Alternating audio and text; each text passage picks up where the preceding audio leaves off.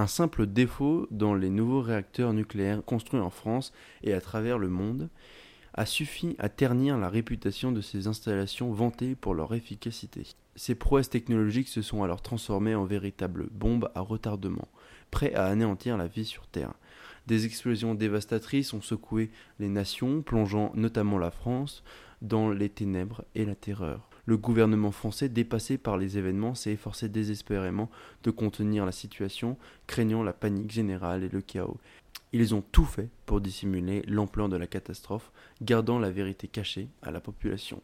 Pablo, un jeune étudiant de Grenoble, a décidé de ne pas suivre les directives gouvernementales. Il entreprend un voyage périlleux pour rejoindre sa famille en Italie, ou peut-être même l'Afrique où le nucléaire n'a pas encore touché le sol africain. Si vous voulez découvrir l'incroyable et captivante aventure de ces jeunes héros, écoutez l'épisode 10 des Enculeurs de mouches.